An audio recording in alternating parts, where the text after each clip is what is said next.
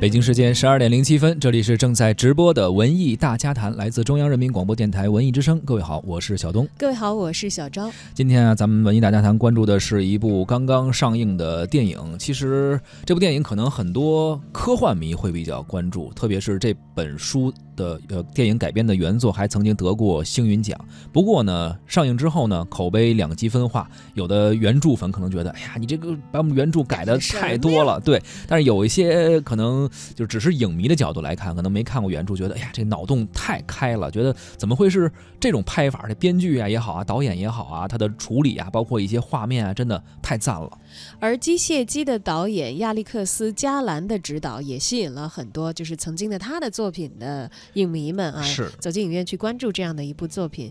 其实坦白的讲，科幻电影一直在国内的票房市场不算是很好，没有出过什么特别惊人的大的爆款啊。可能最大的得得数《阿凡达》了吧，是吧？对，之前咱们也聊过，就是因为科幻迷或者说科幻科科幻作家也好，或者说相关的杂志也好，和这个群体可能。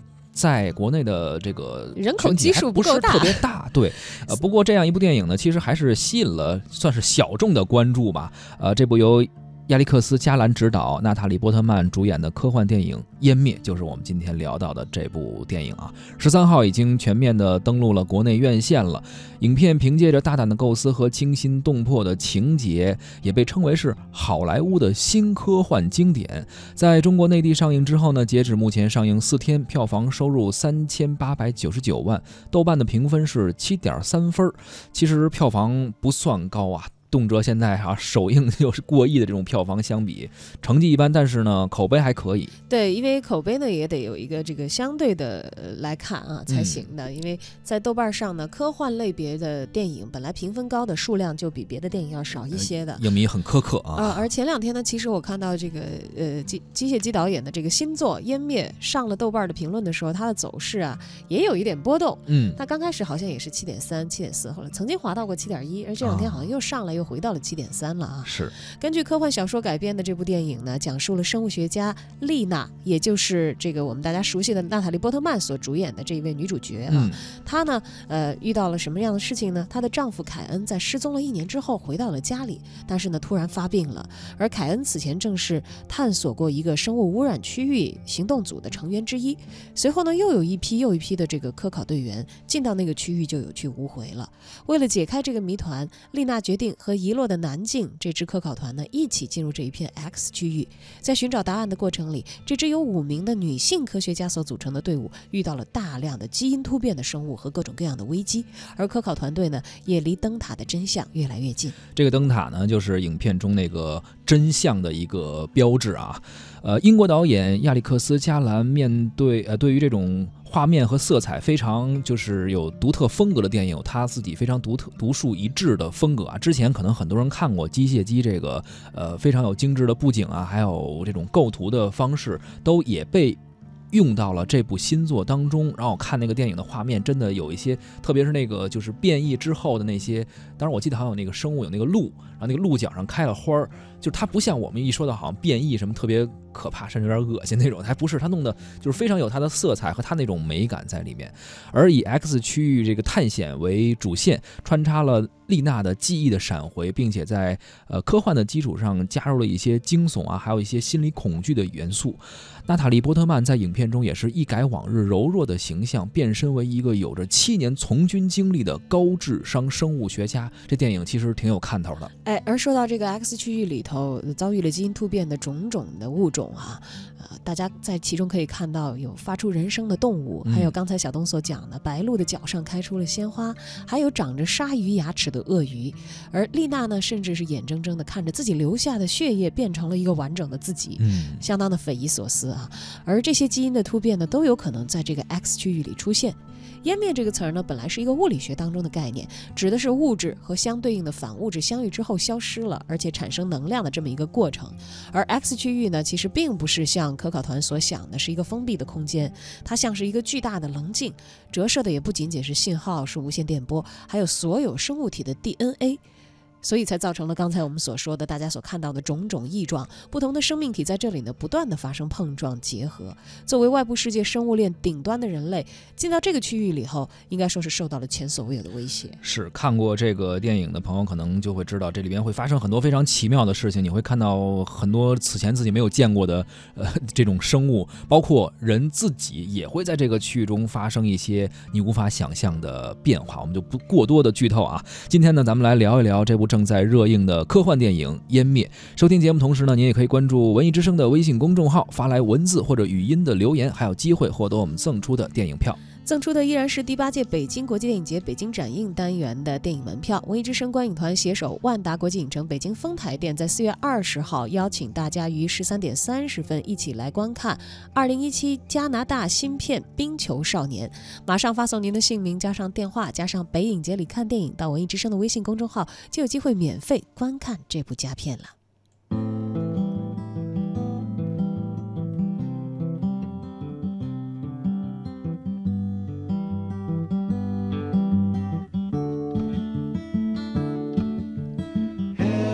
Helplessly hoping her harlequin hovers nearby, awaiting a word, gasping at glimpses of gentle true spirit. He runs, wishing he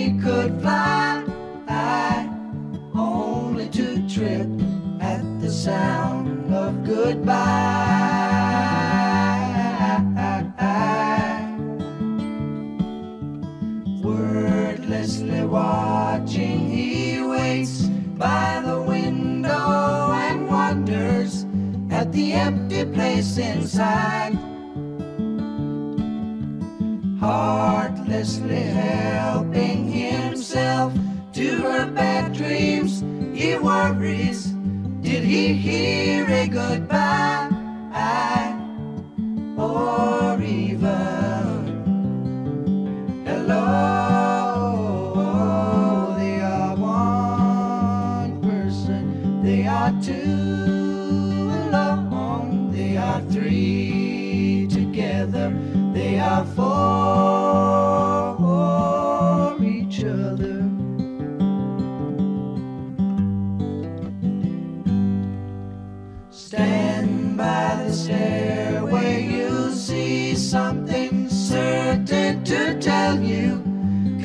Has its cost.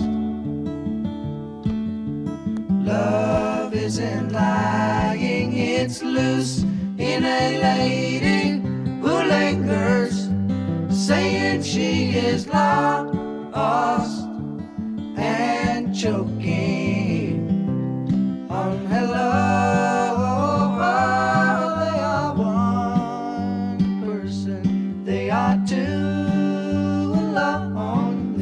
three together, they are four for each other.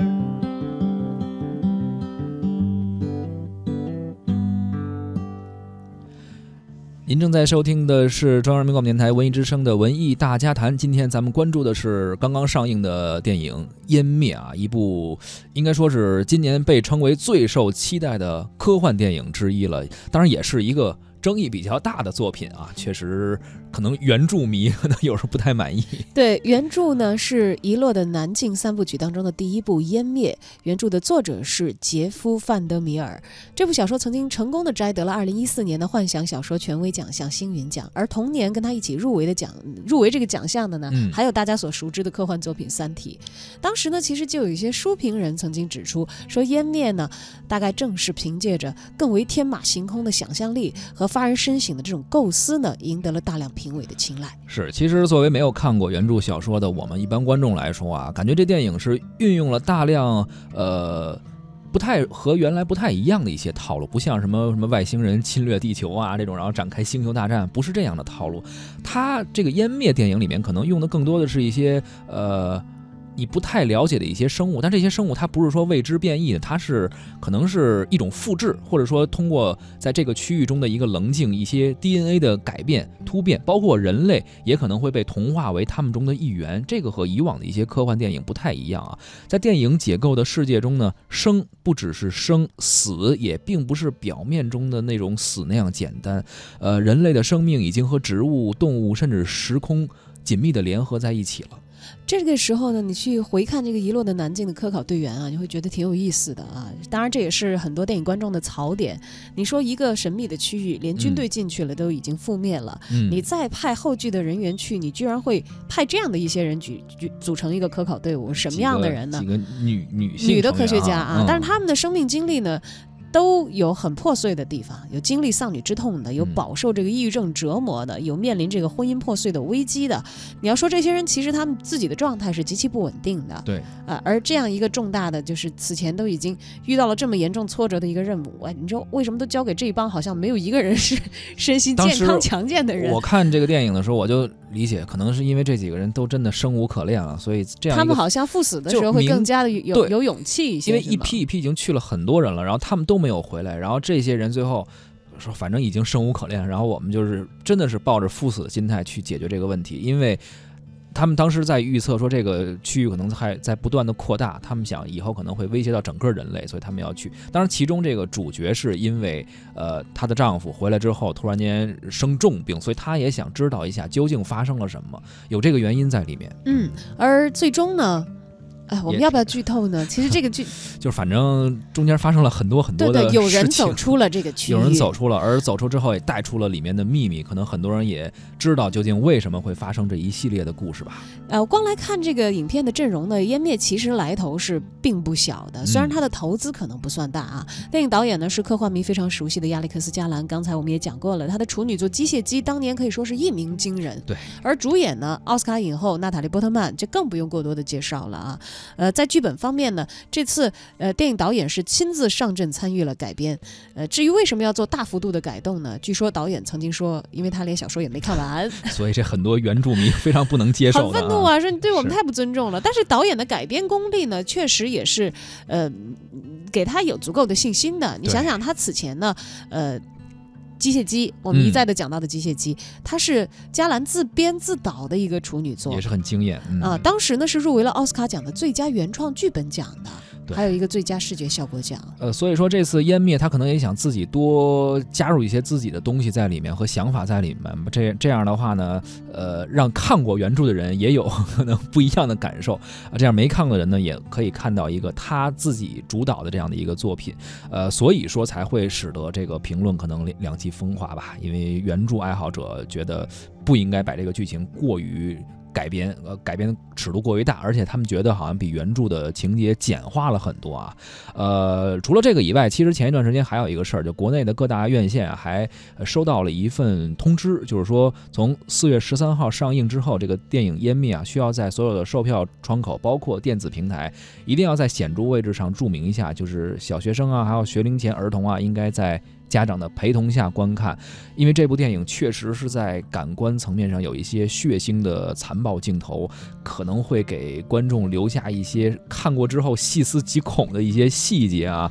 所以也提醒大家啊，包括在收听节目的朋友，如果有想带着小朋友去看的，可能未成年人可能要稍微谨慎一点，心理准备。对啊，我这个周末在跟朋友们聚会的时候，还有家长讲到说，出乎意料的小孩哇哇大哭，在看一些电影的时候啊，他不是真的，不是那种奇幻电影，他真的是有一些可能有一些比较恐怖的一些镜头。对，小学生及学龄前儿童，虽然这个通知讲的是应在家长陪同下观看，但是我建议啊，不要与家长同时观看，家长你先看。看一遍，你觉得能不能给孩子看再说的？承受能力如果偏弱的，就不要去看了。文艺大家谈的媒体观察员胡克飞倒是在公映的第一天就看过了这部科幻电影，我们也来听一听他的观后感。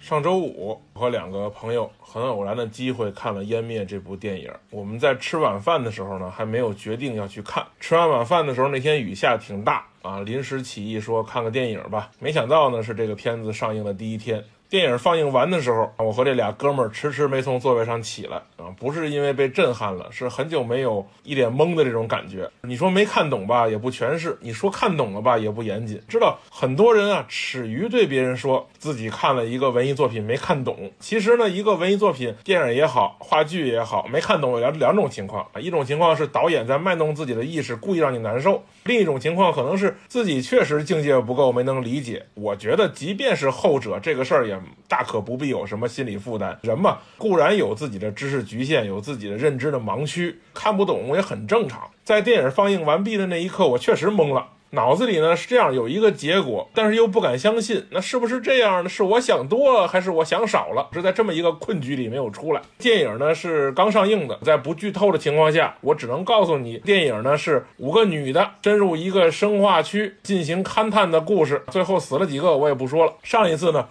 我看完这种电影有迷糊的感觉，是去年看《降临》的时候，所以难免会把这两个片子在一块比较。这两部作品其实都是什么呢？都是拿文艺片的手法拍科幻片，成本都不大，有还不错的演员。这次《湮灭》阵容里就有娜塔莉波曼啊，我觉得我不用太多说。男主角呢是奥斯卡伊萨克，就是《机械姬》里演那公司老总的那个。呃，还有《雷神三》里面演女武神的泰莎汤普森。他们可能觉得这样的演员能给这个电影上一道保险吧？但是你看了电影之后，你知道其实。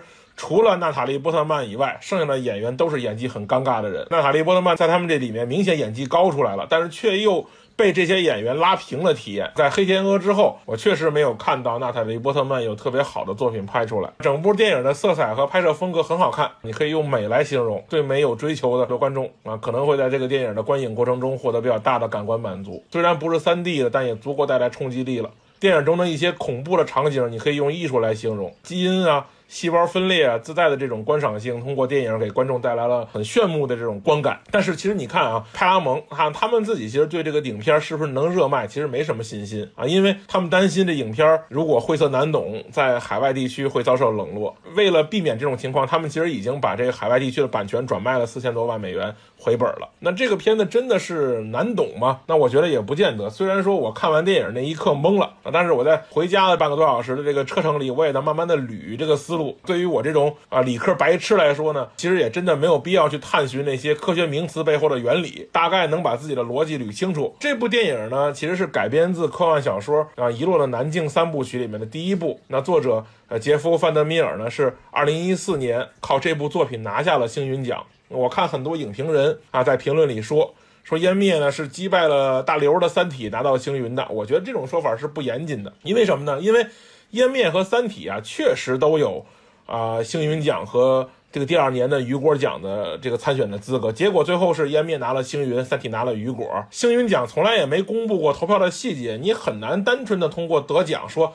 这部作品战胜了那部作品，所以两部是完全不一样的作品。我觉得它的受众也是不同的。和《三体》相比呢，我觉得《湮灭》可能更有这种作者的意识和作者的视角和他的趣味啊。我看完电影之后呢，去补了补课，找这个原作。那这个我没之前没有看过这个作品啊小说，所以对于这部电影来说，我不具备原著粉的视角啊，所以我没有办法去评价说到底有多少内容和原著不一样。啊，但是不得不说，你看到这个文学作品的时候，你发现啊，作者确实受到了这个拉夫克拉夫特的这种克苏鲁神话的啊影响。作者里面设计的这些角色，他们都是内心世界支离破碎的啊，那种挣扎感又特别像啊这种现在拍的这种美剧的人物塑造方式。由于电影和文学的区别呢，角色的更多的有一些呈现了一些感情色彩啊。这个探险队员有了名字啊，明显的有外观的这种神秘的区域啊啊，包括也去掉了一些角色本身的这个设定，比如说亚裔呀，考虑到一些不同程度的观众的理解。但是你不得不说，观看过程中，我觉得这些设定会发生矛盾啊，就是你有的有的有的剧情，有的地方你看上去就像是那种简单暴力无脑的 B 级片的样，但是另外一部分又有一些并不像 B 级片那么容易看懂的晦涩地方。那你要按照科幻迷的体验来说呢？就里面有大段脑残的人设和缺乏逻辑自洽的原创剧情，这些是非常业余的。但是你又对于普通观众来说，你又会觉得有些地方没看懂，是不是留了扣？这个是很多科幻文学作品影视化的时候都会遇到的问题。那正因为我不甘心，所以我这两天一直在。急头白脸的不看小说，你这么说吧，这小说虽然也不算是合我胃口的科幻小说作品，但是对于大部分习惯性看网络文学的人来说，这也不是一部容易看懂的作品，但是我觉得依然比单纯的看电影过瘾。确实，小说中内容比较丰富，意象也很饱满。我看有这个书评人说，这三部曲啊是第一部入坑，第二部过渡，第三部非常精彩。那我现在还在第二部里面煎熬着，我希望呢有机会，如果我把这个三部都看完了，我再跟大家分享。对于这部影片来说呢，我觉得有兴趣的观众呢可以去电影院看看。然后呢，不妨去思考一下，不管是从里面的哲学维度、美学维度，还是电影的维度，都可以去思考。时候吧，看电影动动脑子是个挺畅快的事儿，就像我们下班以后去健身房举举铁、跑跑步、出出汗，都是挺舒服的一件事儿。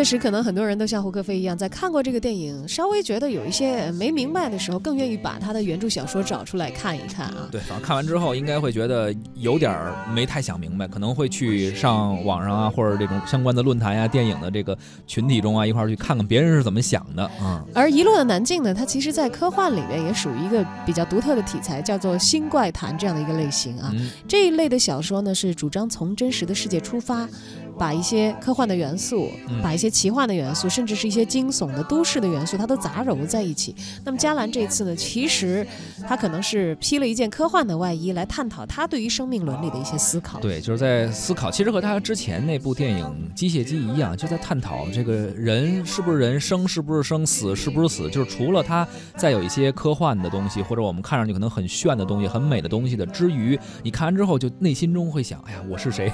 我究竟是谁？就从会有哪里来？人类的未来又将走向哪里？就他可能真的会探讨一些哲理性的东西，或者一些呃伦理性的东西吧。呃，感兴趣的朋友真的可以看一看这部电影。对，很显然，这样一部获得了星云奖的小说和这样一位优秀的导演，他们都在为同样的这样的一些呃困扰大家的哲学命题，在做出一些思考，也嗯尝试着给出一些他们的理解。如果你也是这个问题的同道中人的话，也不妨来看一看他们思考所产生的这部电影。Confusion has its cost.